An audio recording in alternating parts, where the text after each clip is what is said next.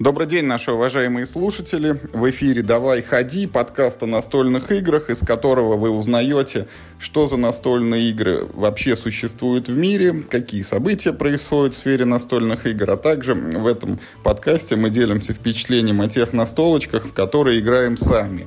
А еще мы иногда приглашаем в эфир разных гостей, и сегодня у нас как раз такой гостевой эпизод – в котором мы поговорим, сюрприз-сюрприз, о настольных варгеймах или о военных играх.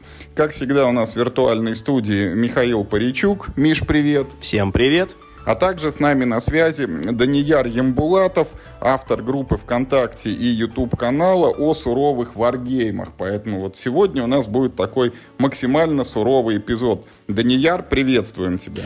Всем привет. Ну и давай сразу с места в карьер. Расскажи, пожалуйста, для начала о себе. Чем ты занимаешься, что ты любишь, что ты делаешь в свободное время, ну а потом уже перейдем вот к военным этим настолочкам. Ну хорошо, я живу в Казани, я по образованию экономист-историк. В свободное время, естественно, я занимаюсь варгеймами. А про варгеймы мы поговорим в целом в этом выпуске. А кроме всего этого я занимаюсь тем, что э, читаю исторические книги, в основном только исторические, скажем так, художественные, я уже достаточно давно не читал. У, увлекаюсь периодом 20 века военной истории, увлекаюсь более древними периодами реже, но то, тоже иногда почитываю. К примеру, сейчас читаю по э, гражданской войне в США. Также увлекаюсь тяжелой музыкой, блэк металом, дум металом и тому подобным. Этим тоже иногда грешу и пощу как у себя в паблике, так и у себя на странице. Но это бывает гораздо реже, чем о варгеймах. Сам, э, в принципе, занимаюсь всем этим блогерством уже достаточно давно. Сначала там занимался звездовскими играми, а лет 7 или 8 назад конкретно засел за варгеймы и создал всю эту сеть для распространения знаний о них. Получается, вот этот вот и YouTube, и группа ВКонтакте лет 7 уже у тебя существуют, да? YouTube существует гораздо дольше, то есть YouTube, он сначала был чисто про звездовскую Art of Tactic, когда-то давно еще, когда я начинал, наверное, лет 11 назад. Я создал YouTube канал, чтобы о, о ней рассказывать. Группа ВКонтакте существует гораздо меньше, она, по-моему, существует года с 18 -го. Я посмотрел, как другие там делают все эти группы ВКонтакте, и решил тоже к своему YouTube каналу, ну, сначала это была отдельная группа ВКонтакте, потом я это все объединил, то есть чтобы YouTube канал и группа ВКонтакте как-то вот вместе сосуществовали. У них теперь у них, э, раньше как у группы ВКонтакте, так и у YouTube канал было разное название. Их объединил в одно название, делал примерно одно оформление, и теперь они как дополняют друг друга. Но мы обязательно поставим там в примечании к этому эпизоду ссылки и на контакт угу. твой, и на YouTube, чтобы тебе понабежали еще подписчики. А вот можно сразу вопрос к тебе. Ты вот Давай. сейчас начал говорить про Art of Tactics. У меня тоже есть э, такая история, связанная с этой системой варгеймов.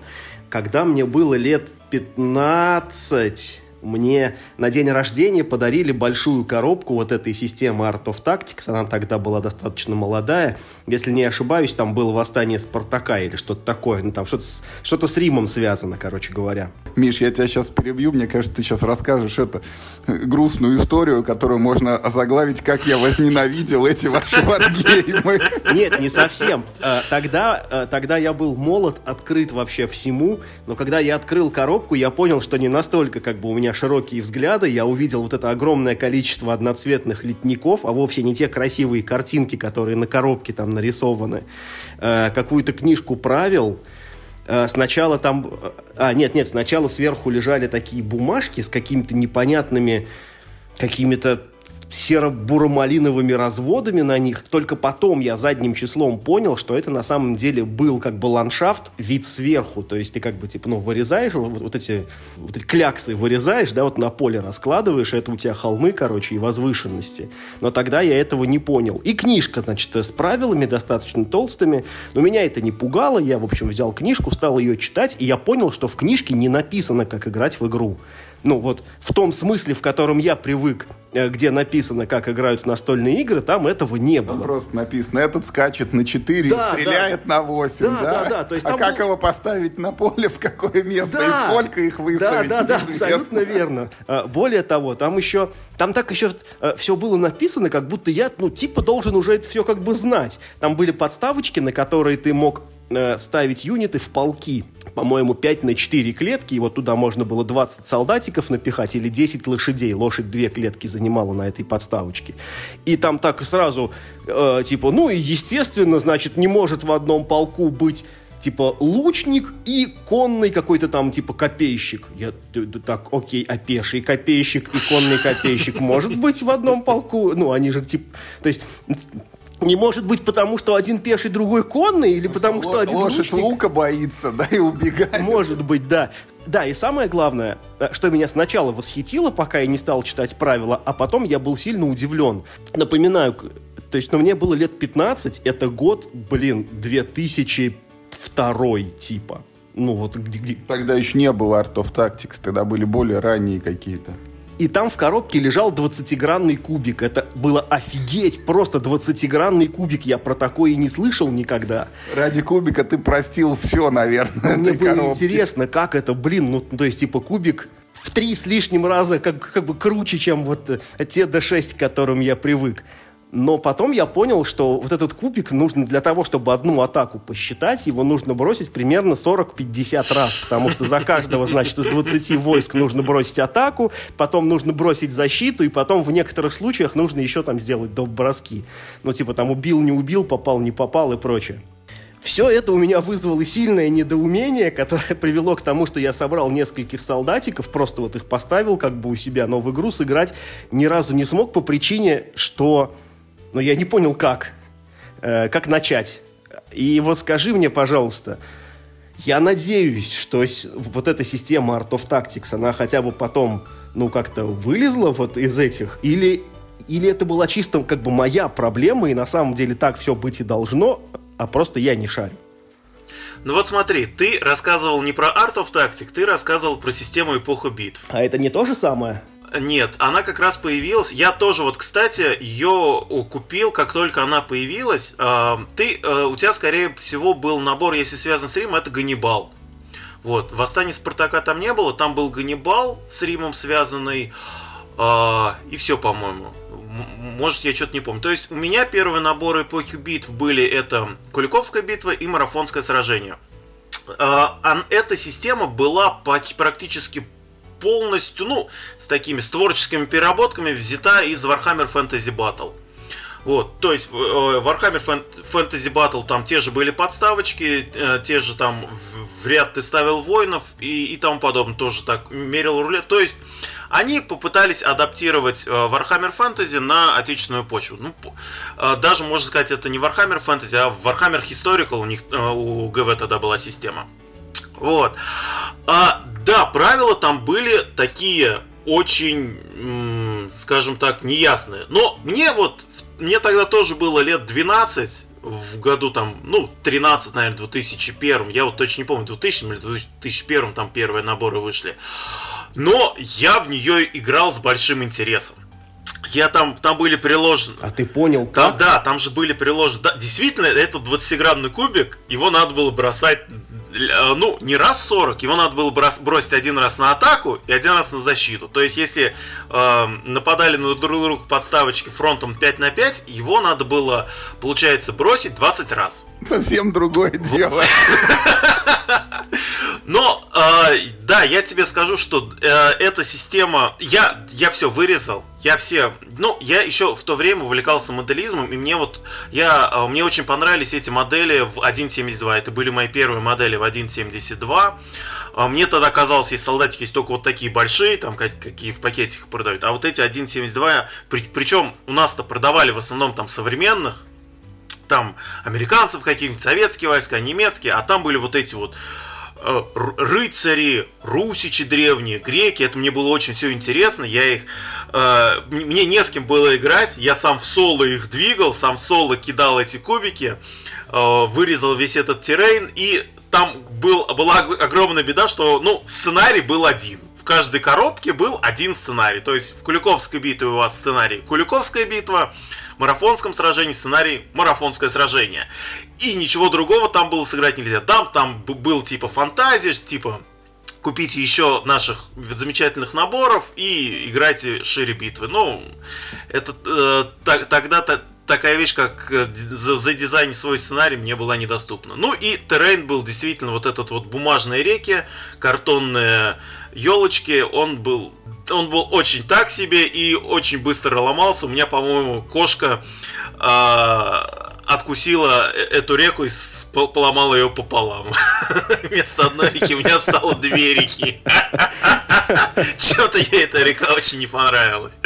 Вот, но все равно мне играть было интересно, но я уже я тогда понимал, что мне хотелось чего-то там большего. Также в то время Звезда начала, начала выпускать серию Гекса Стратегия. Это уже был вот как раз вот с гексиками. У меня была одна игра, Ледовое побоище с гексиками. Там надо было набирать войска, там надо было какие-то вот битвы вот эти проводить, города захватывать. В это я тоже очень мало играл. Она тоже была очень недоработана, и вся там тогда проблема звезды была, что они сначала выпустили вот эти коробки с моделями, то есть э, модель с русским воинством, там модель с э, греками, а потом к ним пытались как-то прикрутить правила.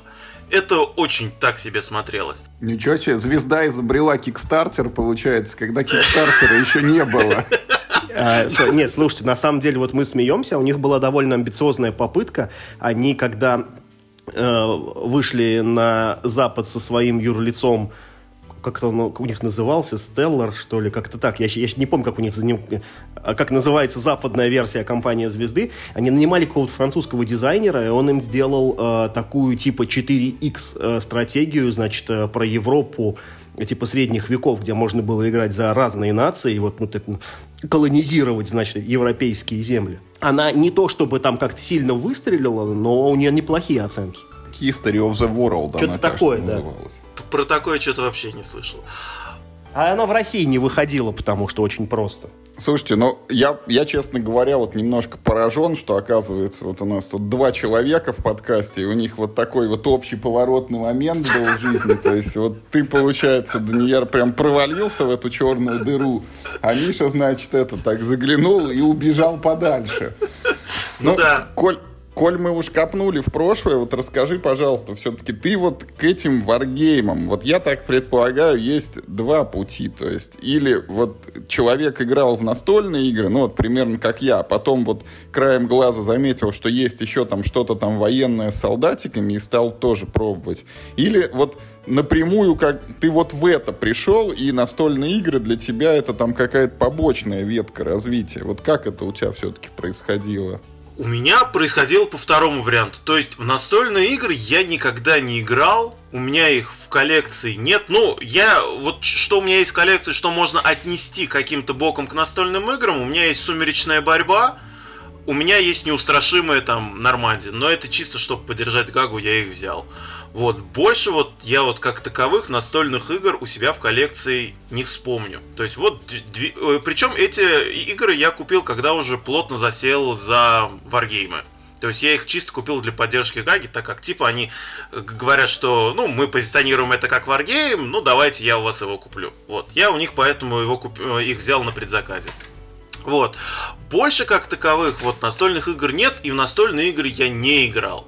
Я, да, как-то вот а, несколько раз играл в Манчикен, это было лет 11 назад.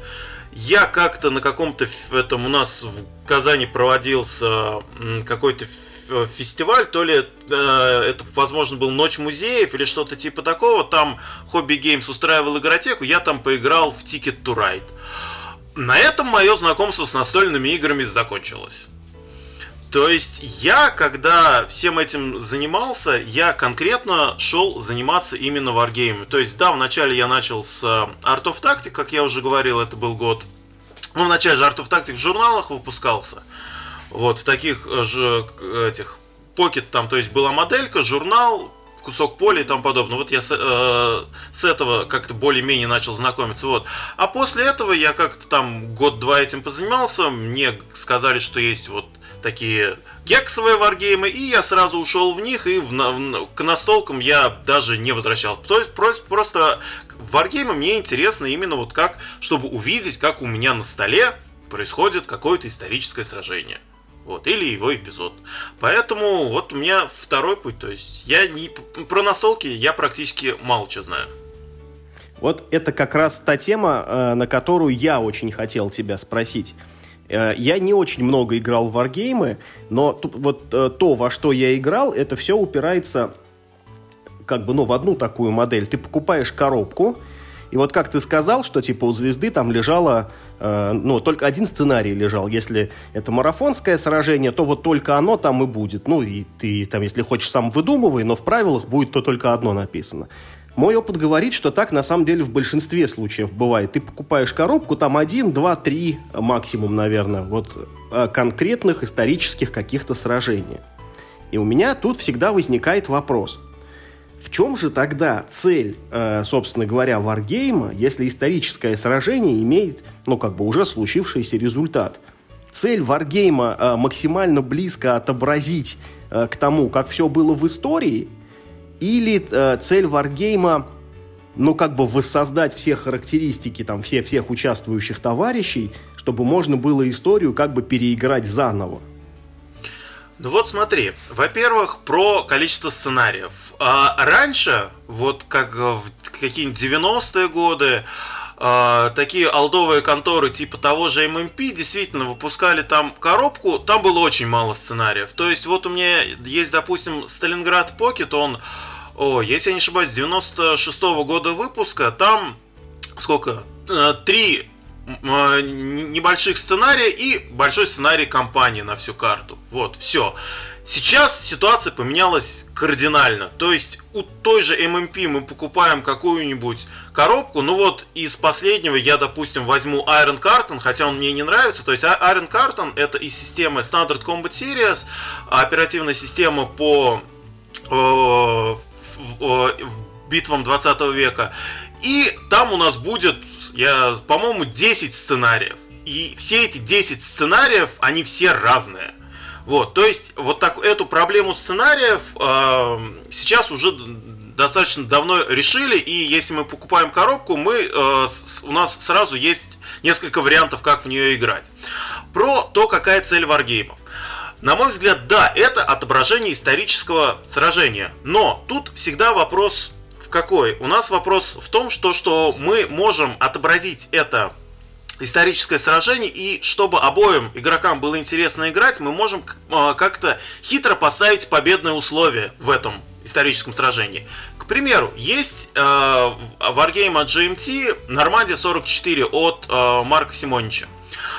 А, мы, естественно, Нормандия 44 это то сражение, высадка в Нормандии, где не, у немцев практически, ну, не было шанса, потому что Америка, а, союзники имели огромное превосходство в воздухе, союзники имели э, флот, у союзников э, союзники добились полной внезапности, у них было превосходство сил, ну, в таком понимании, э, если мы как-то не будем подыгрывать там немцам, если мы сделаем что-то неисторично, там, допустим, что Гитлер знал, куда э, высадится Эйзенхауэр, и туда на, на, накинул несколько э, корпус СС какой-нибудь, то, если мы играем именно исторично, у одной стороны нет шансов. Но Марк Симонович сделал это несколько по-другому. Он сделал так, что когда мы играем полную кампанию, то союзникам для победы нужно превзойти исторический результат – если они э, добиваются исторического результата, победа считается за немцами. А если они превзойдут исторический результат, то есть если они за это время займут большее количество городов, э, чем союзники э, заняли в реальности, то только тогда они победят. Я считаю, это очень хороший такой вариант, то есть добиваться интересных победных условий для того, чтобы как-то балансить заведомо проигранное сражение для одной страны. Тогда у меня вопрос к тебе. Вот может ли варгеймом называться что-нибудь, кроме игр, про реальную историю? Может. Допустим, я очень люблю варгеймы по Третьей мировой войне. У меня их ну, достаточно большое количество. Про тот же Iron Carton, который я говорил, это варгейм про несостоявшийся конфликт. Там есть э, не, несколько вариантов начала конфликта, несколько лет. И э, вот в, в, мы смотрим, как в это время мог бы развиваться конфликт. Ну, в принципе, варгеймы это такая вещь для моделирования, вот если смотреть изначально, для моделирования возможного конфликта. То есть Первый вот такой Wargame, доступный массам, который можно было сходить там в магазин и купить, это Tactics 2. В Tactics 2 не моделируется никакое историческое сражение. Там моделируется возможный бой между синими и красными на каких-то э, непонятных островах квадратных. И, э, и э, в этом плане автор хотел именно показать, как может развиваться современное сражение. То есть там есть там, опять же, есть дивизии пехотные, там танковые, есть там ядерное оружие, есть там э, штабы всякие. И он вот на этом своем уровне пытался пока, э, увидеть, просмотреть, как может развиваться современная война, современное сражение. И вот это первичная цель варгеймов, то есть э, показать моделирование возможной войны. То есть, ну, действительно, у нас есть у GMT серия Next War – там уже 5 коробок и, ну там, вторая война в Корее, нападение России на Польшу, возможно, индо-пакистанская война, нападение Китая на Тайвань и так далее. И, то есть он э, пытается моделировать то, что чего не было в реальности, но что, по, по мнению автора, скажем сразу так, могло случиться. И вот это, мне кажется, э, основная и самая интересная цель любого варгейма. Но сражение должно быть Просто э, ты говорил, что для тебя сражение это воспроизведение некого исторического события. То есть э, событие, которое, ну, грубо говоря, оно как бы описано, оно имеет заранее известный результат и известно, как это все происходило. Если мы говорим про варгеймы, ну, э, как бы, ну, ну, э, ты понимаешь, у меня меньший багаж, но я могу опереться какой-нибудь там Warhammer, да, там, или Warhammer Fantasy Battles. Всех этих событий не было, и даже, ну, если мы покупаем стартер, да, там, какие-нибудь там битвы за черный предел, она описана в литературе. Но просто обычные схватки, которые в клубах играют, нигде не описаны. Это варгейм? Я все-таки четко разделяю, то есть вот эти миниатюрные варгеймы, это у нас одно. А вар варгеймы с фишками и ексами, это у нас другое. Вот это интересно, обычно да, так не да. разделяют. Данияр, вот я как раз хотел об этом спросить. Можешь ли ты вот очертить в целом вот эту область варгеймов и нарезать на ней какие-то вот такие основные куски? Потому что вот есть, наверное, вот эти вот гексагональные так называемые, видимо, ты в которые больше играешь, есть варгеймы, где участвуют именно солдатики. Есть, я так понимаю, варгеймы, где у нас это блочные вот эти элементы, деревянные такие. Есть, наверное, где просто там кубики такие цветные по полю перемещаются. Есть чего-то еще. Вот можешь рассказать, какие типы этих варгеймов бывают? Ну, и там с комментарием, тебе что больше нравится? Во-первых, есть вот два четких подраздела. Это варгеймы с миниатюрами, с рулеткой – и где требуется покрасить, э, собрать армию, покрасить солдатиков, найти террей, найти огромный стол, поставить туда домики и лесочки, и мы мерим рулеткой, куда ходят э, твои войска. Там те же Infinity, Warhammer, какой-нибудь вармашин и так далее. То есть в это я вообще не лезу, мне это особо не интересно. А, почему? Потому что а, даже есть действительно миниатюрные варгеймы по исторические, то есть, да, там превалирует фэнтезийная тематика, но есть варгейм исторический, те же там какой-нибудь Flames of War или Bolt Action, но мне это не интересно в том плане, что они из-за масштаба стола, из-за масштаба модели достаточно сложно исторично отобразить какое-то сражение. То есть выходит некий абстракт по своим каким-то внутренним правилам. То есть это допустим, не Вторая мировая война, как она была, а Вторая мировая война в мире Flames of War. И как а, мир Flames of War видит, что проходила Вторая мировая война. Мне это не интересно.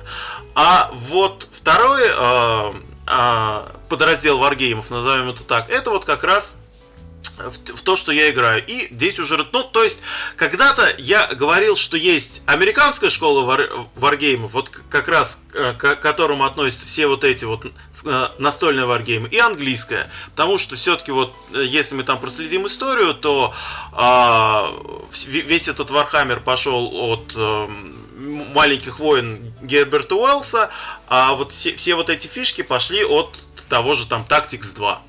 Ну вот, если мы берем именно про настольные варгеймы, какие у нас там делятся? Есть блочные варгеймы, это варгеймы, где э, с таким с туманом войны, где у нас есть блоки, и мы видим, как противник перемещает эти блоки, но не понимаем, какие там войска под этими блоками скрываются. А есть стандартные гексокаунтерные варгеймы, когда мы, ну, туда, сюда я и раз, э, закину варгеймы с а, областями, где место там гексов занимают какие-то крупные области на поле. Вот, есть варгеймы чисто карточные, э, таких очень мало, очень редко они встречаются, но они есть, допустим, э, тот же Upfront. Там нет как такового поля, там есть только карточки. Ну и из последних вышедших, ну, возможно, к таким можно отнести танк-дуэль, где мы управляем каким-то командиром танка, у нас опять же нет как такового поля, мы это все смотрим через маленький такой лючок а, об, обзора командира на это поле и видим, что, что там происходит. Вот, это, на, наверное, основные типы. Ну и, возможно, отнести в такой отдельный тип, как евро-варгеймы. Вот, то есть, э, когда в такую игру играют, то непонятно, что это евро или варгейм. Тот же там от GMT Черчилль, та же из известных там «Сумеречная борьба», э, когда там есть какие-то евромеханики, обычно не бывает какого-то там, ну, военных действий даже может не быть, как ну, в, в том же Черчилле военные действия достаточно абстрактно а, обозначены. Вот, но есть вот а, не, некоторые относят это тоже к варгеймам, так как у них есть такой исторический подтекст. Вот я бы назвал такие, ну, из всех этих я очень, естественно, люблю э, классические гексакаунтерные с полем, и, ну, в блочные я достаточно мало играл, вот, ну, политические все-таки, ну, они мне то, тоже меньше нравятся, но прежде всего потому, что там нету как такового открытого конфликта, мы там особо не двигаем своими войсками, не воюем. Мой к тебе следующий вопрос, который касается именно вот этих гексагональных каунтерных варгеймов. Вот э, мой опыт знакомства с ними показывает, что вот если положить рядом, ну вот современную настольную игру, в которую, как мы выяснили, ты не играешь в основном, и вот этот вот варгейм, и просто на них посмотреть, то, ну, скажем так, среднему человеку будет непонятно, что это такое за варгейм, потому что вот она лежит игра, она в большой коробке, красиво оформленной, внутри есть всякие фишки, большие карточки, опять там с иллюстрациями, там с чем-то еще, вот фишки эти можно прям взять в руку, нормально пощупать. И с другой стороны лежит вот этот варгейм так называемый. Поле там чаще всего оно не на картоне, а просто на тонкой бумаге, которая там разворачивается из нескольких листов А4 фишки это вот эти вот э, каунтеры, маленькие такие картонные квадратики из не очень толстого картона и, э, ну не дай бог, вот в некоторых варгеймах еще даже пинцет прилагается, чтобы их двигать по полю можно было удобно. И вот в этот момент возникает вопрос, я даже не знаю, как его правильнее сформулировать, это и оформление вот касательно внешнего вида, и удобство вот это юзабилити, да, могу я пальцем эту крошечную фишку подвинуть или не могу и там доступности понимания, потому что когда вот э, нарисован солдатик на карточке, мы понимаем, что это там изображает условного там пехотного бойца, а когда там нарисован почтовый конверт, то не все знакомы с классификацией там натовской, и не каждый догадается, что вот этот конверт это есть, значит, пехотная дивизия, а если там вот еще овальчик внутри, то это значит бронетанковое соединение. И вот что ты думаешь по этому поводу? Э, верно ли мое предположение, что э, варгеймы вот на сегодняшний день, они проигрывают настолкам вот в оформлении, в доступности, может быть, в качестве материалов или компонентов, может быть, в чем-то еще? Ну, смотри, вот с пинцетиками, как я понимаю, это у тебя остались отзвуки от э, огненной дуги от статуса Белли, где были приложены пинцетики. То есть это, насколько я знаю, единственный случай. Больше вот таких случаев, чтобы именно в коробке Wargame был приложен пинцетик, я вот такого больше не помню. А, вот, ну что я скажу, действительно, варгеймы, вот если так смотреть, они сильно уступают в оформлении обычным настольным играм. Ну, да, они, варгеймы в последние там, годы, они улучшились в своем оформлении. То есть, если там мы берем какую-нибудь коробку 90-х тех же годов, где были черно-белое правило, э, листок фиши, который еще надо было вырезать, и действительно карта, э, э, которую, на которую нужно положить оргстекло, чтобы она не мялась. И практически там не было никаких ни помощи игроков, ни каких-то там э, с, бланков для расстановки, ничего. То есть там был вот как в той же огненной дуге список гексик, гексиков, и э, после каждого гексика написано, какую фишку туда надо поставить. И вы решали такой очень слож, сложный пазл по расстановке войск, который мог продлиться несколько часов. То в последнее время э, с этим стали как-то работать. Допустим, есть конторы, которые уже выпускают а, фишки там с закругленными углами, которые просто там как в настолках надо выдавить и все. Вот, а, выпускают там варгеймы, в которых не конвертики, а где изображены там солдатики. Ну, в основном это в тактических варгеймах изображены солдатики, а в оперативных все так же остаются конвертики, но это удобно, я скажу так. Потому что после там нескольких лет э, игр в Wargame ты к этим конвертикам, овальчикам э, и галочкам уже привыкаешь. Э, действительно, для, наверное, для того человека, который сталкивался в своей жизни только с настольными играми, для того варгеймы выглядят непрезентабельно. Для меня они в первое время тоже действительно выглядели непрезентабельно, когда я видел вон в тех же там каких-нибудь мемуарах я видел солдатиков, как стоят, а в каком-нибудь э, там э, э, СКС я видел вот эти вот конвертики. Мне, естественно, ну, э, я люблю красивые игры, и мне, естественно, больше привлекал в, этим, в этом плане мемуар. Но э, через какое-то время ко всему этому привыкаешь. То есть, если для настольных игр главное это вот цветастость, э, привлечение внимания э, какого-нибудь э, прохожего, который вообще не сталкивался с этой игрой, то для варгеймов важнее всего эргономика. То есть на этих картах, вот тебе, допустим, не нравятся вот эти карты в Combat Commander, они достаточно такие схематичные, я с этим согласен. Но они очень удобные. То есть мы видим гекс, и мы точно видим, какая там местность. Лес, домик, э, э, редколесье и так далее. А, можно прям, а, можно прям один, один вопрос, потому что то, что ты говоришь, это, с моей точки зрения, это как бы слова сильно привыкшего к этому человека и выработавшего в себе определенные привычки. Э, не так давно мы с Юрой записывали подкаст, в котором я просто, я дико бомбил от того, насколько ужасная игра. Как называется этот, вот во что мы играли? Ни шагу назад. Ни шагу назад, да, про которую говорили, что это супер дружелюбный ко всем, значит, этот самый э, гексагональный варгейм, что это точка входа, и прекрасно, прям вот вы будете играть как, как боженька, прям. И все это абсолютно не так, и там все возможные проблемы с интерфейсом, э, какие только могут быть. Э, то, что она некрасивая, ладно, мы оставим, ну, это как бы и некая традиция, тут я могу понять, как бы не лезу, нет. Но насколько неудобно в нее играть, это надо просто еще, типа, ну, э, найти. Ты должен бросить кубик, посмотреть в таблицу на одной странице, потом посмотреть в таблицу на, на, э, на третьей странице, э, потом там где-то еще списки результатов и прочее, прочее. Это ужасно, нет. Там, там очень плохо структурированная информация даже внутри вот этих двух листов с памяткой вспомогательной информацией. Поэтому я не могу сказать, что это там как-то дико удобно, например. Это совершенно не обязательно. Ну вот да, я смотрю действительно это как-то изнутри и, э, ну вот в ни шагу назад, на, на, насколько я помню, там у нас есть одна таблица боя, ну две вернее, для каждой из сторон кажд, э, своя таблица боя, они немного отличаются. Вот, и они напечатаны на, есть на памятках, есть на поле. Я э, имел в виду именно эргономику как графику. То есть, если мы посмотрим на поле, мы поймем там, какая местность находится на поле. Я, вот, если говорить о не шагу назад, мне она не очень нравится. Да, мы играли в нее, мы проводили по ней стрим, у меня есть она коробка, но она... Карл Паради такой человек, который меняет правила раз в месяц.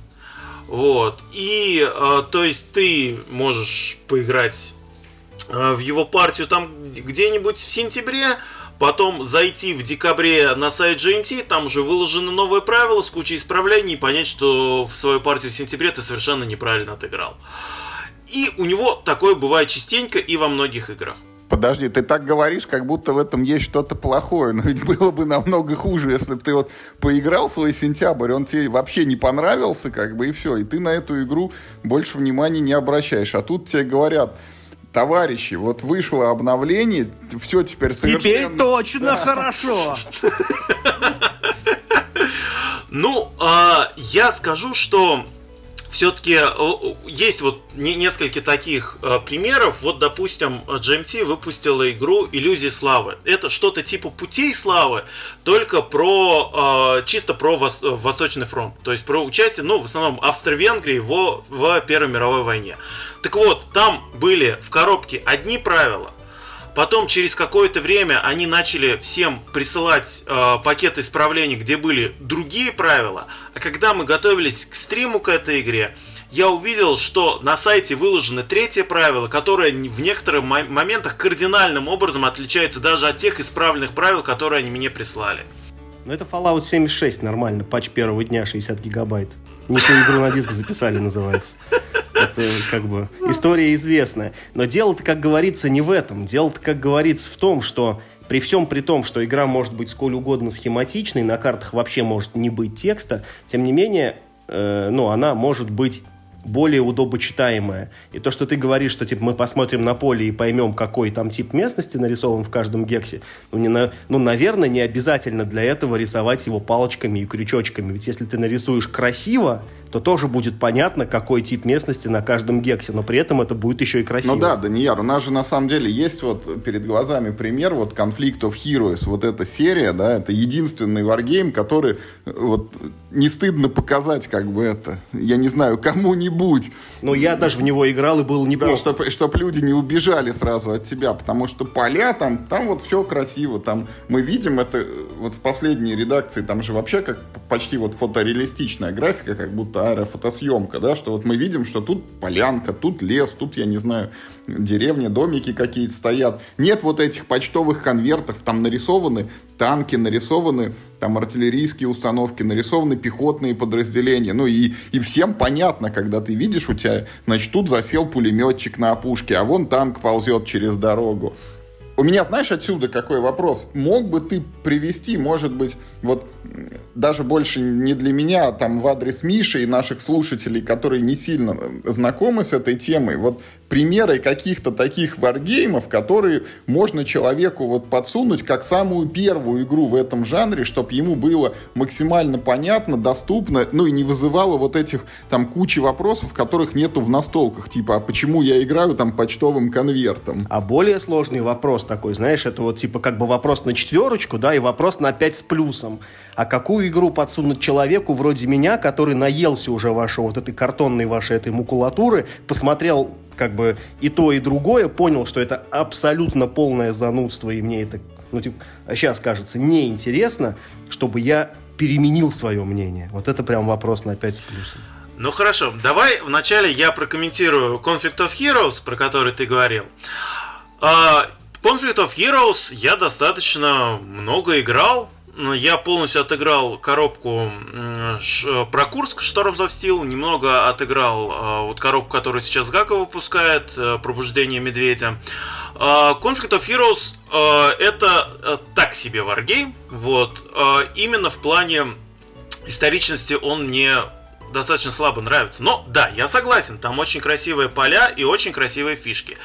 И я считаю, что действительно а сейчас э, вот Wargame нужно вот стремиться к улучшению графики. Просто а... так говоришь, как будто одно с другим несовместимо. Только вот более-менее приличный варгейм нашли, оказывается, он так себе. Да, да, да. А, но я как раз сейчас сразу скажу примеры варгеймов, в которые такая же хорошая графика, но э, которая по своей историчности гораздо лучше. И которая, причем, не очень сложная. К примеру, сейчас идет э, Kickstarter по варгейму Old School Tactical. а, это тоже тот же уровень, тот же тактический варгейм, и где тоже нет конвертиков, где на фишках нарисованы солдатики, танчики, пулеметики, лидеры. Причем он тоже про великую, начало Великой Отечественной войны, про 41-42 э, год. Там такие же красивые поля. Причем поля два поля в коробке на твердом картоне. Они огромные, практически там на весь стол. Очень большие. А, Э, нету такого лимита, большого лимита стыкования, когда мы собираем вот эти огромные башенки, которые мне тоже не нравятся. Вот, там в Гекс, ну, максимум там три фишки у вас по правилам можно поместить. То есть там два отделения бойцов там и командира. Илья, там... мы тебя сейчас перебьем. Мы просто в интернете открыли вот этот сайт кикстартерный. Тут действительно вот эта фишка, она, правда, оформлена, на мой взгляд, хуже, чем в Conflict of Heroes, потому что вот эти три цифры, там, как всегда, вот дальность, там, атака и, и защита, они вот дублируются, но вот пехотное э, вот это вот подразделение, партизанское, видимо, советское, вот тут выше всяких похвал, тут нарисованы три солдатика, и у них даже разные шапки-ушанки. Э, вот я, а они сейчас пере, э, вот ты можешь посмотреть там на Кикстартере, там вот есть врезка, вот где как раз там партизаны, танчики, они перерабатывают арт. То есть там многие э, фишки, а, эта игра выходила в 2016 году со старым артом, ну, меня он тоже, в принципе, устраивал, но они сейчас перерабатывают арт на всех фишках, они перерабатывают арт на всех танках, ну, поля там до этого были красивые, там есть врезки с полями, там одно зимнее поле, одно летнее, можешь посмотреть. Не, ну, с графикой тут все в порядке, тут хорошо. Вот, а, то есть я считаю это вот новый уровень варгеймов. Просто если мы говорим вот именно про тактические варгеймы, то да, там, там не должно быть конвертиков. То есть если у нас фишка это отделение, взвод, то там я, я тоже считаю, там должны быть нарисованы солдатики, танчики и, и тому подобное. Второй очень хороший пример это Lock and Load Tactical. Это варгейм немного посложнее, но а, там тоже, причем поля там Гексен э, как гораздо больше фишек, как в том же э, Combat Commander, и э, в, Ге, э, в Гекс там рядом можно поместить сразу несколько этих фишек, а на фишках нарисованы, опять же, солдатики, танки, э, лица каких-то героев и так далее. Там есть всякие спецспособности, есть там э, спецспособности у отрядов, есть появление внезапно героев и тому подобное. То есть это еще один варгейм, который выглядит красиво, который, да, посложнее, чем Conflict of Heroes, но там достаточно толстая книга правил, но он выглядит красиво, играется интересно и быстро. Вот, поэтому я считаю, на данный момент э, на, на, э, наилучшим варгеймом для начинающих это вот Old School Tactical. Там и фишки красивые, там и ар- арт у полей хороший. Единственное, да, его нету на русском языке, и ну, не думаю, что он будет когда-нибудь. Э, и ну, цена его достаточно высокая. Там, по-моему, коробка базовая стоит 120, что ли, долларов. Что-то вроде того. Ну, на Кикстартере, как всегда, дешевле. Вот. Потом, а Говоря про Combat Commander, где действительно, да, такие очень абстрактные поля, есть э, игра Great War Commander. Это от французской компании Hexasim. Э, тот же Combat Commander, только про Первую мировую войну. И там красивые поля. Они э, там прямо вот все эти вот пейзажи Первой мировой войны лунные, где там все в траншеях, воронках от снарядов, там где-то виден упавший там самолет, там какие-то э, деревенские пейзажи там Франции, где там домики, цветочки и так далее. То есть карты вот просто очень хорошие и в него гораздо вот приятнее играть, чем более такой а, абстрактный Combat Commander. Но это остается тем же Combat Commander. Я не скажу, что там правила очень сильно поменялись. Вот, говоря о хороших варгеймах для начинающих, где есть красивые фишки, красивые поля и так далее. А Первый, действительно, я, опять же, как я говорил, я посоветую Old School Tactical. Можно даже там его где-то там на на найти на барахолках. Мне кажется, кто хочет, может там в Кикстартере в том же поучаствовать. Но там в Кикстартере, по-моему, только доставка по Соединенным Штатам, так что придется через форвардеры его брать.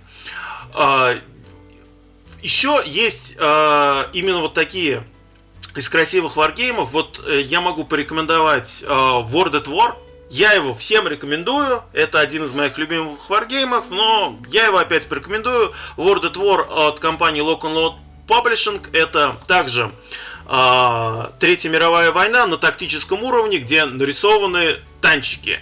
Вот, у солдатиков, да, там нарисованы конвертики, вот, но фишки красивые, большие, очень красивый арт у полей, он сейчас перерисованный, то есть это я говорю о новой. Там была старая версия с более блеклыми полями, есть новая версия, называется World at War 85, с переработанным артом, переработанной графикой и переработанными правилами, великолепной. И вы получите, получите такую огромную толстую коробку, забитую там картоном, э, под, под несколько килограмм, где куча сценариев, интересное правило, там даже есть всякие сюжетные повороты, вы можете следить там по карте, как продвигаются ваши войска, есть там дополнение с компанией, есть там допол- а, соло-модуль и тому подобное. То есть вот эти вот игры я могу именно порекомендовать как пример э, хорошей э, работы дизайнеров, хорошей работы художников и хороших простых правил. Слушай, подожди, пожалуйста. У а нас из... есть уточняющий у нас вопрос, вопрос да. про World at War. Вот, ну, первое, во-первых, набор геймгики открыли, тут написано, что сложность вот по пятибальной шкале 4,84, то есть действительно... Если честно, я выше сложности не видел набор геймгик никогда. Вот. А второй вопрос тут немножко нас смущает вот время партии, потому что тут написано 1440-2880 минут. И даже если тут приписали лишний нолик, это все равно превышает всякие мыслимые пределы. Миша пошел судорожно считать, сколько же это в днях. Это 48 часов. Два дня всего лишь. Не так уж долго. Вы открыли не тот World at War. Это э World at War от uh, э, GMT Games. Да. А надо открыть World at War 85 а, от Lock and Load Publishing. То есть вы открыли Wargame, там главный Wargame монстр от GMT, который описывает там всю Вторую мировую. Э, вот, действительно с очень большой длиной партии и с, ну, таким, скажем так, сложными очень правилами. Вот. А War, War 85 без буковки А в начале, это о том, что я говорю. Ну да, все, все встало хорошо, на свои что места. Мы это уточнили, да, то кто-то из слушателей пошел бы играть в ту и ушел бы на два дня. Потом, как Миша в 15 лет, убежал бы в ужасе от этой темы. Вот. А, говоря о том, чем а, можно завлечь человека, который увидел варгеймы, разочаровался в них и а, думает о, о игре, с которой можно вновь вернуться в это дело. Тут мне сказать достаточно сложно, потому что, вот как я считаю, варгеймы это такое дело, как, которое, ну, ты выбираешь игру по любимому историческому периоду, по э, любимым сражениям, то есть Допустим, если тебя очень, очень хочется воспроизвести Чардж Пикета при Геттиксберге э, в 63 году, вот ты пойдешь и купишь какой-нибудь варгейм про Геттиксберг. А без этого никак нельзя. Я вот все исторические битвы видал в учебнике истории, серьезно. Я хочу просто интересную игру про войну. Я же люблю игры про войну. Я люблю генерала. О, эти самых, господи, генерал, с этими генералами, черт бы тебя побрал эти мемуары о 44-м. Я люблю, люблю. Я читаю исторические сценарии? Нет, не читаю. Мне, в принципе, понравились э, вот эти, э, значит, э, неустрашимые Нормандия. Я читал, какая там история? Нет, я не читал. Нормальная, просто игру про войну дайте мне. Мне все равно, какая там была, это, в реальности какая история была. Без этого нельзя, да, как Данияр, бы, у, у нас поиграть. есть просто практический кейс. Вот в предыдущем эпизоде Миша рассказывал, как он купил игру «Домик», чтобы, ну, хоть как-то увлечь супругу, да? Вот я как бы это... Для меня это задача второго порядка. Мне бы вот Мишу там сперва увлечь, там, куда там супругу. Ну и тем более, вот как бы ну, я не знаю, если я там к жене подойду и что-нибудь ей задам вопрос, вот давай там воспроизведем, значит, эту кавалерийскую атаку при, при Геттисберге, я думаю, что это неправильно будет понято. А, ну вот, а, смотри, есть, э, я не буду говорить о таких простых варгеймах, типа там «Битва за Москву», э, «Таргет Ленинград», они считаются очень простыми, но они сразу тебе не понравятся из-за того, что там, опять же, там конвертики, там абстрактная армия у нас воюет. Ну так в них хоть можно понять, как играть, наверное, если ты говоришь, что они считаются очень простыми. они, да, они считаются, ну вот, э, Battle for Moscow, Target Ленинград, там э, Objective Kiev, они вот такие самые простые. Раньше их выпускал Victory Point Games. Вот, и э, они там продавались в зиплок пакетах, по-моему, за 20 что ли долларов. Сейчас их можно только по по-моему, достать, потому что официально они нигде не, не м, продаются.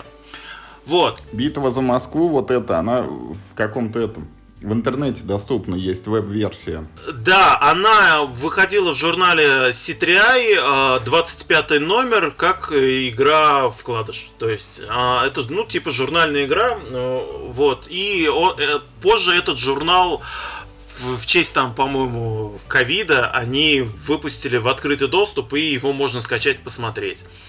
Все остальные, вот про которые я говорил, они тоже есть где-то по ссылкам, их достаточно просто найти, в интернете они везде валяются. Но, опять же, это именно такие варгеймы, варгеймы, где конвертики, танчики, э, вот небольшие поля и так далее. Дело в том, что Данияр, вот нужно сделать небольшую сноску, вот все, что Миша говорил там нехорошее про ни шагу назад, на самом деле там мы в, играли с ним вот, ну, не в саму вот эту ни шагу назад, а в мини-сценарий «Битва за Москву», который, ну, даже меньше вот этих вот Objective Киев или Target Ленинград. А, и, то есть тебе больше? Да, и ему уже даже вот, вот этот вот вариант не зашел. Ну, а вот из а, таких совсем вот, вот, ну, то есть вот это те, те вещи, которые всегда э, дают новичку. То есть там на, на канале у меня там есть видео, по-моему, называется 5 варгеймов для новичка, вот я их упоминаю.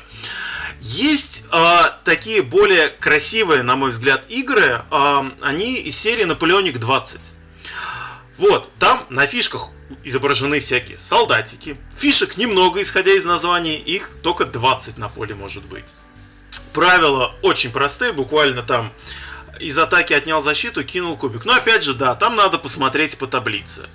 О, э, из варгеймов, в которых нет таблиц, их очень, ну, немного. Вот в той же World at War 85, который я упомянул, да, там нет таблиц, но там надо кинуть сколько-то кубиков на атаку, там посмотреть на, на 5 и больше ты попал, и от этого кинуть сколько-то кубиков на защиту, и опять же, исходя из брони, от скольких ударов ты защитился. Но действительно, в основном все Wargame, они используют вот эти либо таблицы соотношений, либо там э, из атаки вычти защиту, посмотри по колонке. Вот. И э, из таких вот, опять же, простых, э, те, которые две я говорил, Old School Tactical и World at War, я их также могу рекомендовать, э, потому что там красивая графика, там простые правила, ну, не знаю, 20 страниц, на мой взгляд, это немного для правил. Вот, это в Old School Tactical. Вот, и в них э, есть небольшие сценарии, в которые можно по, по-быстрому сесть и отыграть. А из таких более э, фэнтезийных варгеймов, ну, многие рек, э, рекомендуют Nuclear Winter э, 68. Это альтернатива, ну, там всякие зомби, э, драконы, э, Третий Рейх, который восстал из мертвых, вот кому интересен такой э, сеттинг, тот может в это поиграть. Правила там тоже не очень сложные и на, ну, если в последней редакции, да, там на фишках изображены конвертики и последняя редакция вообще очень сильно про, проигрывает в графике, то первая редакция, которая там выходила а, где-то в начале нулевых, а, там с графикой все в порядке, э, на фишках изображены солдатики, танчики и карта великолепная, очень красивая и очень атмосферная, именно подходит под такую пустошь после а, разрушительной ядерной войны. Вот. Ну, а вот таких варгеймов, которые там проще неустрашимых Нормандия, таких я вспомнить не могу. Ну, я тут тоже, да, согласен. Это, это мало что может быть проще. А неустрашимые Нормандия это варгейм? Нет. А почему это не варгейм? Ну, а, все-таки... Там историческая подоплека есть. Да, войсками ты управляешь. Какая разница, какая там механика? Wargame, на мой взгляд, он должен хоть на какой-то мере отображать э, бой.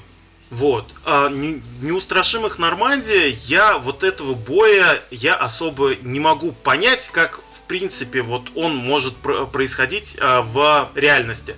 То есть мы там имеем вот эти карточки солдатиков, которые мы, мы, мы играем. И когда я, у нас есть фишка, которая, как я понимаю, отображает отделение. Вот. И там фишка разведчиков, которая, как получается, у нас отображает три разведчика, что ли, потому что одной карточкой мы можем э, на, на каждой карточке свое имя, и там один из этих разведчиков стреляет. И, то есть, у меня вот это вот не стакается, то есть, разведчики там как-то особо потрое не ходили, вот, а, а в отделении у нас им, и, имеются там а, командир отделения, насколько я помню, который может добирать карты, и они каким-то магическим образом сразу появляются в то, в том же поле, где стояли остальные бойцы этого отделения. Он как-то они их телепортирует именно вот в эту точку. Если там один солдат, мы сыграли карту солдат, он прибежал, занял домик, потом мы играем карту командира отделения, и он как э, он мы э, там получается добор карт, мы добираем еще двух бойцов отделения, и каким-то магическим образом тоже появляется в этом домике. Я не могу вот у себя в голове объяснить, как это может происходить в реальной боевой обстановке. Поэтому э, неустрашимая Нормандия это такой это настолочка про войну, как и в принципе мемуары о 44-м. Критерию реальности, короче, не отвечает, да, это достоверности. Да, а то... с мемуарами что не так? Там вроде Это мой следующий был вопрос. Там да, вроде что нет ты таких условностей. Вот смотри, у Борга есть хорошие игры. Вот мне очень нравится Наполеоника. Вот Наполеоника у Борга, она вот прям самая лучшая игра, которую он выпускал. Но в чем Я тебя, там... тебя сейчас перебью, чтобы похвалиться, что у меня Наполеоника с 2014 года лежит на полке. Я сыграл в нее два или три раза за это время. Ну, к сожалению, из-за того, что она очень сложная, мне там тяжело найти партнера. И у меня даже есть... Я сразу ее купил там с дополнением какой-то, продавалось номер 4, австрийская армия, а дополнение даже пленочку не снял. Ну, поскольку из базы как-то пока не сложилось. Ну вот смотри, а Наполеоника очень хорошая. У меня многие игры Борга есть, и из них э, я вот из Борга разве что не играл в Первую мировую, ну потому что хороших игр про Первую мировую и так полно, я их знаю. И э, не играл в на этих, э, треуголку. Это про а, битвы а, американской войны за независимость. У меня тоже нет, я в нее не играл. В остальные все игры в античку, средневековье, самураев, Наполеонику я играл. Мемуары я, кстати, тоже не играл. Вот. А Battle Lore? А Battle Lore я играл во, в, в, в битвы Вестероса и во вторую редакцию. Вот. В оригинальной э, Battle я вот помню... Э, ну, ты играл году... в самураев, поэтому считай, ты играл в Battle Lore, они очень похожи между собой. Ну, э, смотр... я играл, говорю, во вторую редакцию, которую они выпускали. Я помню Они еще... не похожи с первой редакцией, это вообще две разных игры. А, а, а вот с самураями первая редакция очень похожа. И э, почему, э, допустим, та же Наполеоникова Wargame, а э, мемуары не Wargame? Так, так, так. А, во Второй мировой войне а, не было вот такого разделения на фланги, не было такого, а, то есть не, не, это не, была не война, где воевали центром и флангами. То есть, когда мы играем в Наполеонику, да, там есть правое крыло, левое крыло и центр. И с помощью этих карт мы как-то их двигаем. А во Второй мировой войне командиры не, не, так не действовали. А, и опять же, а, очень большая беда это в том, что вот я не понимаю, что изображает вот эта вот группа из четырех солдатиков, которая у меня стоит на поле. А там написано, что масштаб э, меняется от сценария к сценарию. Что в одном случае это полка, а в другом случае это рота. Я с тобой согласен, но вот в, э, в этом конкретном сражении я могу это не понимать. И из-за этого я могу не понимать, как вот эти вот ребята с, с винтовками за сколько-то там, э, за какое-то расстояние уничтожают вон те вот танки. Вот, у них там, у них базука -то так на далеко стреляет, и при этом, да, действительно, меняется масштаб, но не меняется дальность движения и не меняется дальность огня. То есть у нас меняется масштаб этих подразделений, получается меняется э, масштаб гекса, на котором это подразделение находится, но не меняются эти количественные характеристики, которые отвечают за движение, за стрельбу и так далее. То есть в одном случае у нас эти солдатики стреляют на 300 метров, в другом случае они стреляют на километр. Вот, и при этом у них они также могут подбить вот этот танк. Действительно, если на 300 метров я могу поверить, допустим, что один из солдат вооружен базукой, и на эти 300 метров он выстрелит этой базукой подобьет вон тот вот танчик. Я поверю. Но за километр базука не стрельнет во Второй мировой войне никогда. Вот. Она не подобьет танк на таком большом расстоянии. И вот это вот вся проблема. То есть, во-первых, проблема это эти вот карточки, которые не отвечают реалиям Второй мировой войны. Вот а, секционные карточки. И во-вторых, это вот эта вот проблема меняющегося масштаба, когда к этому меняющемуся масштабу не подкреплены а, изменения в мобильности атаки войск в Наполеонике, в, в античке это вот вообще не нужно. То есть там они линиями воюют, и в основном там происходит ближний бой. И они линиями воюют чуть-чуть, там постреляли из луков, в, на друг друга навалились, кубики покидали, разобрались кто там что. И там а, а, работает деление на фланге. В античке так и воевали. Битва при Каннах это когда Ганнибал повел э, свои два фланга и окружил противника. В Наполеонике это то, тоже в это можно поверить. Тем более там есть очень хорошие механики, которые отображают именно наполеоновские войны, типа там построение в каре, а, атаки кавалерии, поддержка а, ар- ар- артиллерии, атаки пехоты. Это мне все очень нравится. И тем более там вообще в кайф, что есть а, национальное отличие вот это вот я вообще остался в восторге из-за того, что наконец-то, да, мы, у нас появились какие-то вот э, не, э, не то, что римляне и карфагеняне имеют одни и те же характеристики, а то, что там французы сильнее в ближнем бою, англичане там лучше стреляют. Это очень хорошо сделано. Мне, причем мне нравится, что он эту идею продолжил в э, средневековье, medieval, где уже появились у каждой нации отдельные э, специальные приказы, которые мы можем отдавать именно вот этой нации. И у каждой нации они отдельные. Это очень хорошо. Хотя там э, достаточно, опять же, сами солдатики мало отличаются, то есть сами войска, но отдельная э, планшет приказов, это очень хорошо. Вот и из-за того, что м, вот эта вот механика, она не налазит на реалии Второй мировой войны, я не считаю мемуара 44-м варгеймом. Очень жаль, тем более я вот тебе хотел рассказать, что вот эти вот национальные особенности, они из мемуаров начались, потому что там Э, у британцев есть там спецсвойства, у японцев там они это в рукопашную устремляются. Самое лучшее у русских, да, конечно у русских же, есть, есть красные командиры. Политрука, да, когда ты должен загадывать заранее карточку на следующий ход и типа реагируешь с запозданием всегда на оперативную обстановку. Вот у меня еще пару к тебе есть вопросов тоже по конкретным играм. Варчест, ты вот этот сундук войны пробовал, который типа как Нормандия на той же механике, только как бы про античные сражения и более абстрактный? Во вообще не пробовал. Я про него слышал, но я его не пробовал и, ну, как всегда, сомневаюсь, что это Wargame. Понятно. А, Пути славы, которые Гага тоже сейчас локализует. Но она уже их локализовала и выпустила. Ну, Путислав ну, это вар, Wargame. Хороший, плохой, можешь рекомендовать? А, вот, а, смотри, у Гага у нас, а, вот если считать, что она выпустила, что она позиционирует именно как Wargame. Она выпустила а, сум, Сумеречную борьбу, Ни шагу назад, Пробуждение Медведя, Conflict of Heroes, Пути славы, Неустрашимая Нормандия, Дом Павлова. По-моему, я ничего не забыл. Может, ну и, остальные предзаказы уже будут в этом году. Там будет Редси, Гагахара и так далее. Про них пока не будем. Вот из этих вот шести игр, которые Гага позиционирует как варгеймы, и которые она выпустила, я считаю Путиславы лучше, самым лучшим игрой. И, естественно, самым лучшим варгеймом. Почему я так считаю? Во-первых, а, она, а, эта игра очень хорошо отражает стратегический уровень Первой мировой войны.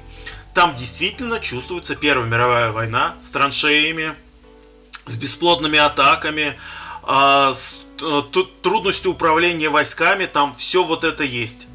Плюс Гага выпустил там дополнительный сценарий, который до этого выходили только в Guide, и этим она очень сильно э, расширила эту игру. И а, вот из-за этого я, а, Пути Славы это, ну не сказать, что это очень сложная игра, но это Wargame средний уровень сложности. Там, в принципе, понять, как в нее играть можно. Но из-за вот этого, из-за кризисности, кризисности, которая происходит, то есть ты не понимаешь, на что использовать карту, там, на атаку, на пополнение своих войск, на события, там, организовать революцию в России, использовать ли Ландвер, чтобы э, э, твои первая и вторая немецкие армии наконец-то совершили рывок на Париж. Или там стратегически перебросить э, с Восточного фронта на Запад еще одну армию, которую критически не хватает в этот момент. Из-за этого она очень классная. Из-за этого она вот один из действительно моих любимых игр. Вообще вся вот эта серия, которая включает в себя в 4 игры, там, Пути Славы, Иллюзия Славы, Pursuit of Glory и Барбаросу Berlin, это уже про Вторую мировую войну, она вся очень хорошая. Я играл в три из них, то есть я играл Пути Славы, Иллюзии Славы и в Барбаросу Berlin.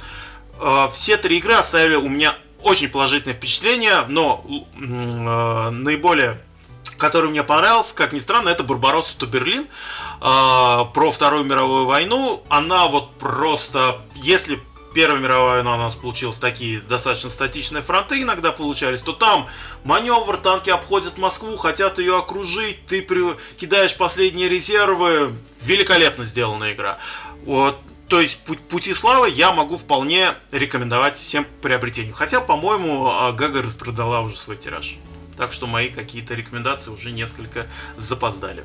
А вот что ты скажешь, у них же э, обещают в этом году уже предзаказ на Кубу Либры, вот это из коинов первая игра. Вот к ним ты как относишься? По коинам у нас всегда э, бывают большие споры. То есть Волька Рунке, э, автор этой серии, он из, счит, э, у нас считается таким э, дизайнером евроигр. То есть у него сейчас есть две серии, это, ну, две основные серии, это Coin и э, Levy Campaign. Э, Levy Campaign, она менее известна, там сейчас выпущена одна игра Невский, э, про, опять же, противостояние Ливонского ордена и русских княжеств. И скоро выйдет эм, второй том этой серии Аль Альмавирт про реконкисту в Испании. Э, серия Coin, она вообще вот такая да, да, да, достаточно сложно однозначно ее назвать, да, это крутой варгейм, или нет, это у нас со со совсем не варгейм. Действительно, вот Куба Либра, если так смотреть, она наиболее простая, а он, тематика для нас э, самая родная, и она действительно хорошо по, э, по, подходит для локализации. Остальные игры несколько уже сложнее, чем Куба Либра. Тем более, э, я вот так смотрю, Гага всегда локализует игры, для которых есть там соло-бот.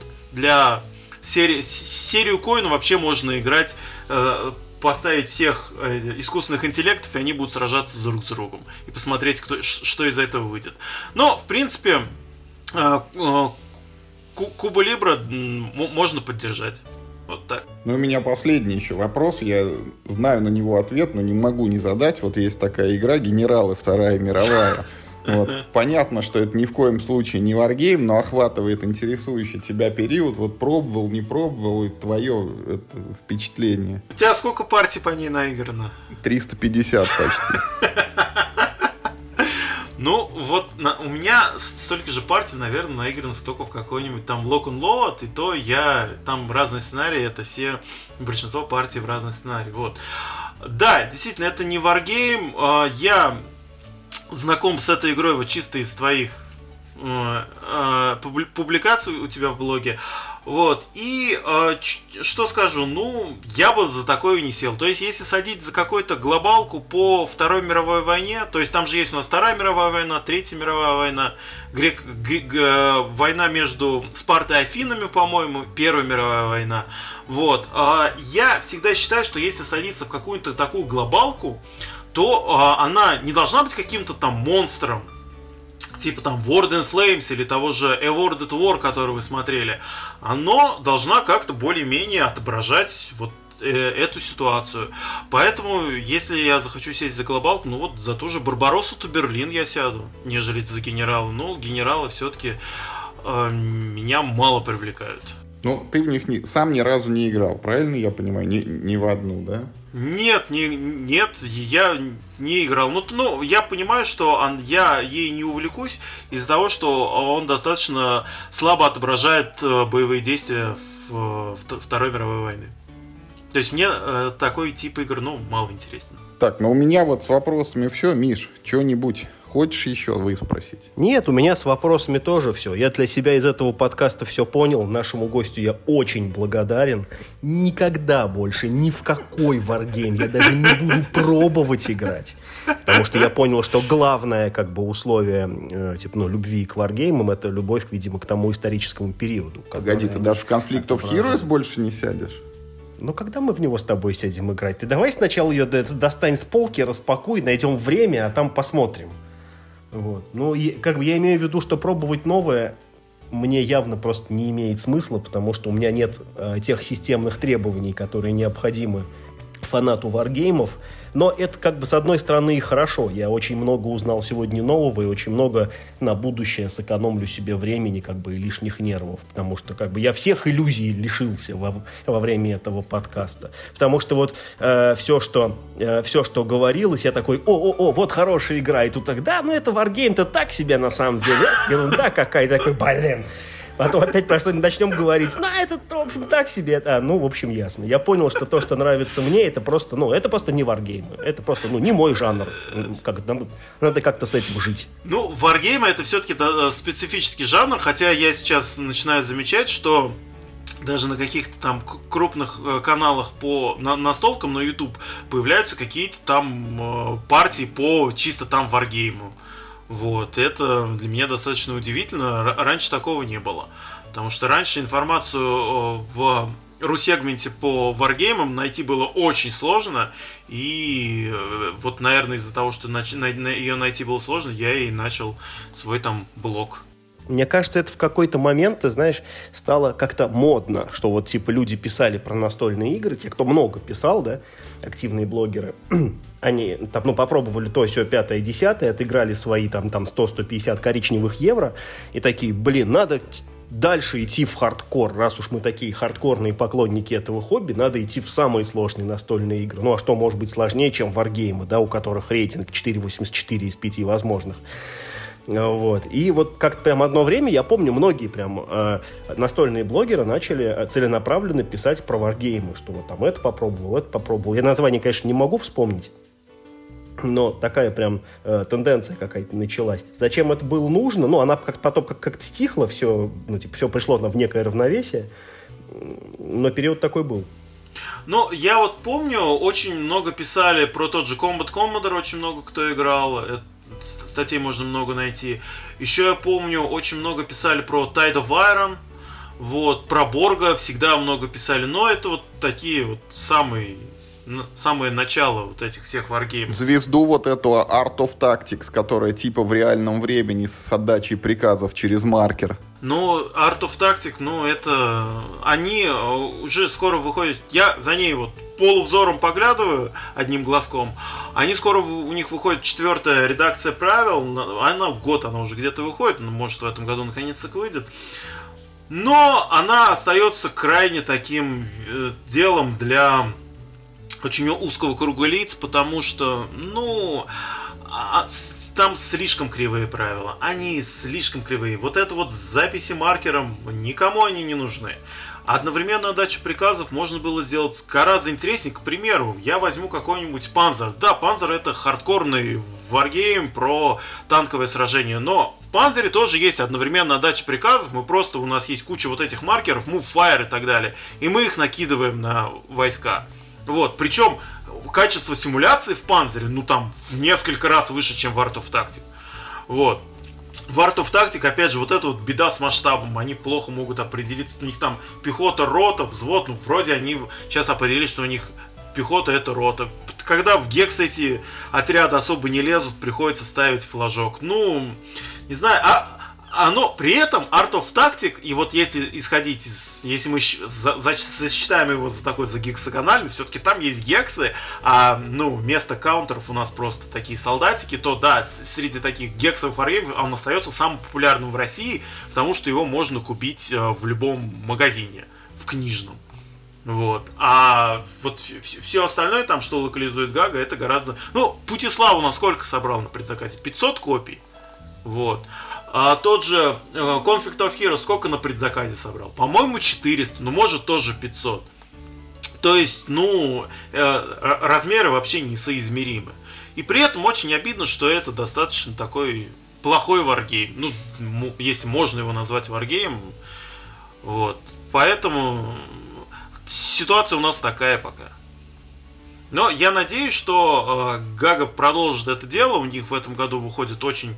Вот из того, что у них выходит, это Сигахара, Imperial Struggle, продолжение Twilight Struggle, назовем это так, Куба Либре, Reds. Вот Reds очень хорошая вещь. Reds это про нашу гражданскую войну.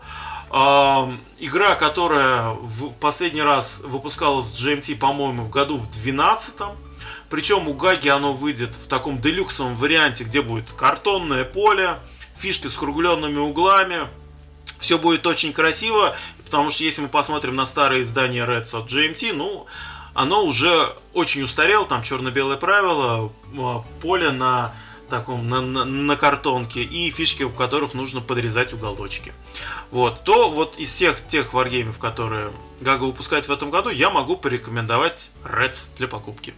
Прикольно. Слушай, а так тоже напоследок, а вообще в России делает кто-нибудь ну, настоящие, серьезные, трушные варгеймы, которые можно назвать хорошими?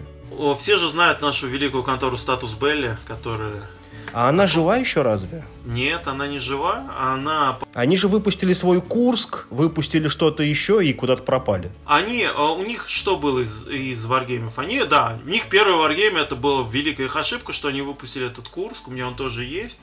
Вот, это как, был какой-то вообще неудоваримая игра, слишком заумная, слишком сложная и слишком несбалансированная.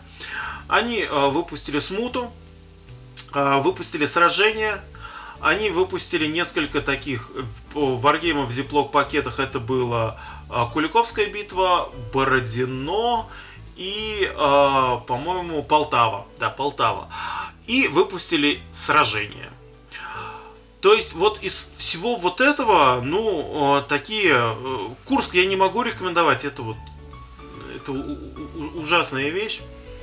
Вот. Я... Э, многие хвалят сражение. Это такой абстрактный, более-менее варгейм, но все еще варгейм про какие-то абстрактные сражения между армиями конца 19 века. Правило несложное, играется по быстро и, ну, можно отыграть там за, за какой-то там час-полтора. А, вот эти вот пакетированные, они тоже, ну, а, из всех этих, Полтава, она самая не сбалансированная, там практически невозможно победить за шведов. Вот. Остальные две, Бородино и Куликовская, ну, вполне. Но, опять же, если, вот, если есть выбор, под, э, я бы вот по тому же средневековью выбрал какую-нибудь серию Man of Iron. А по Бородино там есть столько разных Э, игр на, на разные масштабы, э, на разный кошелек и на разную, на разную сложность, что, ну, мне кажется, тоже что-то можно выпустить. Потом э, выпускали пару раз наши дизайнеры игры на Западе, но они также особо успехом не пользовались. Там выпускали игры по Наполеонике 20, выпустили игру по, в Холландшпиле по осаде Измаила, но осада Измаила вышла по, по отзывам и от тех людей, которые в нее играли, моих знакомых, достаточно такой средненькой. Вот, но Наполеоник 20, она остается Наполеоник 20 таким простеньким игрой. То есть, а, вот как таковых, хороших игр от отечественных авторов, хороших варгеймов от отечественных авторов, их мы еще не увидели. Кажется, что варгеймы делать, ну, ну не очень сложно. Как ты взял карту местности, да, это гексы, значит, на нее нанес, там, ну, примерно посмотрел, кто дальше стрелял, кто быстрее бегал, циферки раскидал. Их также расставил, как было. Ну, вот те Wargame, в принципе. Или есть какие-то какие-то там новаторские интересные механики, которые, может быть, просто не на виду. Если так говорить, то э, очень много варгеймов до сих пор используют те же механики и идеи, которые заложены в Tactics 2, который вышел в 58 по-моему, году. Tactics 2 у нас есть те же соотношения сил, э, те же примерно правила там передвижения, те же на фишках, там, ну, в Tactics 2 было две цифры, там, движение и атака, а атака и движение было, сейчас на некоторых аж три цифры, а атака, защита, движение, вот. И Действительно, вот если так посмотреть, мы смотрим на этот Tactics 2, берем там таблицу боя, берем, ну, там было а, не, не гексовое поле, а на квадратике оно было разделено. Берем там гексовое поле, на, начертим на фишках и, ну, действительно, вот у нас какой-то варгейм про а, там Смоленское сражение. Но это не так, потому что а, в варгейме самое сложное это, чтобы то, что у нас происходит на поле, оно каким-то образом отражало то, что происходило в реальности. То есть у нас не должно быть такого, что там э, на э, не знаю, в, в июле э, 41 года советские танки въехали в Берлин. Такого быть не могло. Вот при да- данных стартовых условиях. И если в варгейме это возможно, значит это плохой варгейм. Вот. И поэтому э, вот эта вот балансировка в рамках э, истории, она очень сложна. И даже вот такие известные серии, а во многих играх они с этой балансировкой не справляются. Допустим, э, в том же который я упоминал, Айрон Картони, который там является раз, разочарованием э, прошлого года, там э, в сценариях 45 -го года напрочь забыли целые части, которые были у советских войск на 45 год. Вот просто нет их. Или в, там, допустим, один, одно одна авиачасть может пройтись по всему фронту, а, а, а, а, атакуя все войска вообще по цепочке по очереди, что в принципе тоже такое не может быть. Или что для победы советским войскам нужно не просто про... занять все целевые точки, а прокинуть еще кубик, и только на 1, 2, 3 ты победишь, а на 4, 5, 6 кидаю кубик в следующем ходу. Вот. И вот такие вещи, из-за таких вещей возникают плохие варгеймы. То есть, когда человек не может соотнести с исторической реальностью э, свои какие-то там фантазии о мощи советской армии в 1945 году. Слушай, Данияр, ну спасибо тебе большое. Вот рассказал все прям, мне кажется, исчерпывающе. Это мы узнали сегодня очень много о варгеймах, и надеюсь, что наши слушатели тоже для себя что-то новое почерпнули. Вот напоследок какую-нибудь реплику еще скажи, я не знаю, там, призови подписываться на свои группы еще раз и на каналы, там, вот что-нибудь пожелай нашим слушателям. Я желаю вашим слушателям, а что, я вот если читаю ваш блог, вот прежде всего из-за варгеймов. Я, потому, потому что я ищу все любые информации о варгеймах и смотрю максимально на это дело широко, стараясь обхватить там любые даже настольные блоги. Вот, и а, также могу... Извини, пожалуйста, а ты точно, э, ну, подкаст не перепутал?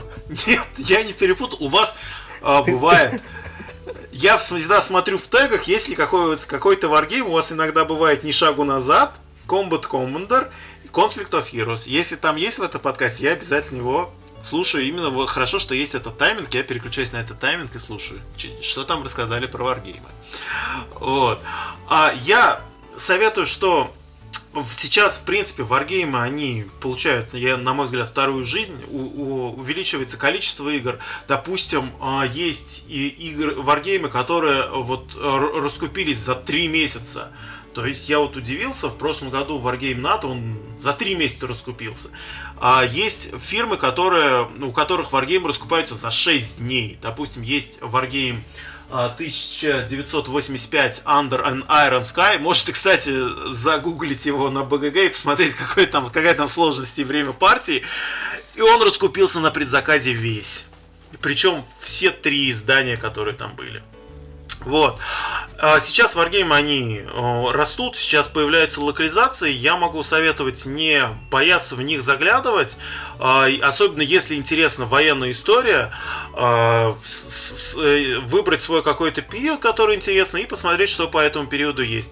Ну и да, можете подписываться на ВКонтакте на паблик о суровых варгеймах. Мы, я там всегда стараюсь, не часто, но пишу всякие новости о новых кикстартерах, э, публикуем всякие смешные картинки, вот, публикуем свои репорты, там же можно посмотреть наши видео и стримы. Ну и на YouTube канал, канал о суровых варгеймах, где у нас есть уже более такие длинные наши летсплеи по разным играм, где мы делаем обзоры, где я делаю всякие разные топы о том, какие есть хорошие игры по Второй мировой войне. Скоро, наверное, сделаю топ, какие есть хорошие варгеймы по Первой мировой войне. Вот, и, в принципе, вливаться, я знаю, что это понравится не всем, и у этого все равно останется э, кругом э, очень немногих людей, но с каждым э, годом круг таких увлеченных людей увеличивается, как в принципе и на столках. То есть, чем э, больше людей играет в настолки, тем больше людей через настолки переходит в Wargame. То есть, вот путь, когда человек прямо сразу идет в Wargame, минуя настолки, и все-таки как он очень редок. И таких людей крайне мало. Все-таки большинство действительно переходит к Wargame именно через настолки. Спасибо тебе большое. Очень содержательный подкаст. Вот мы вышли за пределы нашего обычного тайминга. Остается только пожелать нашим слушателям, как всегда, играть в разные игры, в хорошие игры. Помнить о том, что э, игра может быть отличной, при этом не будучи варгеймом.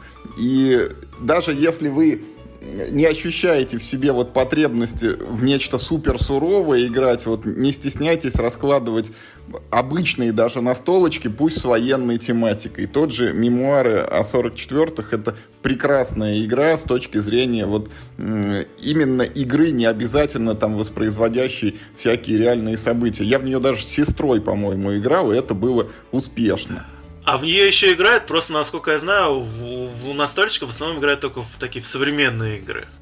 Ну, я думаю, что пик популярности прошел, да, но поскольку на ее место никакого, э, ну, саксессор как бы не пришел, она так, в общем-то, одна и осталась. Потому что, ну, можно было бы, наверное, с натяжкой назвать неустрашимые Нормандии, такой типа spiritual successor, как э, к, к генералам. Но все-таки... Ой, генералам, да что с генералами? Мемуаров. Э, да, да, да, к мемуарам. Но у мемуаров все-таки и продакшн лучше, и, ну, там у тебя не четыре солдатика, а все-таки там у тебя, ну, какие-то там дивизии, там какие-то танковые клинии и прочее. Все-таки там, ну, помасштабнее все это ощущается. Поэтому, да, в нее играют скорее, наверное, из-за неимения альтернативы. Да, другой такой игры с солдатиками все-таки нет, вот супер популярной по Второй мировой. А то что, то, что настольщики играют только в современные игры, ты находишься в подкасте, вот, да, который, в общем, занимается тем, что раскапывает какое-то старье постоянно и в него играет и говорит, какое оно классное, не то, что ваш это современный кикстартер за 15 тысяч. На этом я предлагаю все-таки закругляться. Играйте только в хорошие игры и только в хорошие варгеймы. Спасибо, что позвали. Приятно было пообщаться. Спасибо тебе большое. Уважаемые слушатели, как обычно, призываем вас делиться в комментариях отзывами к нашему эпизоду. Расскажите, пожалуйста, есть ли среди вас те, кто увлекается варгеймами? Считаете ли вы, что все-таки варгеймы — это одна из частей настольных игр составляющих, или все-таки э, настолки отдельно, варгеймы отдельно? Какие военные игры вы бы рекомендовали для новичков, для тех, кто хочет погрузиться в эту сферу? Что бы вы посоветовали опытным игрокам?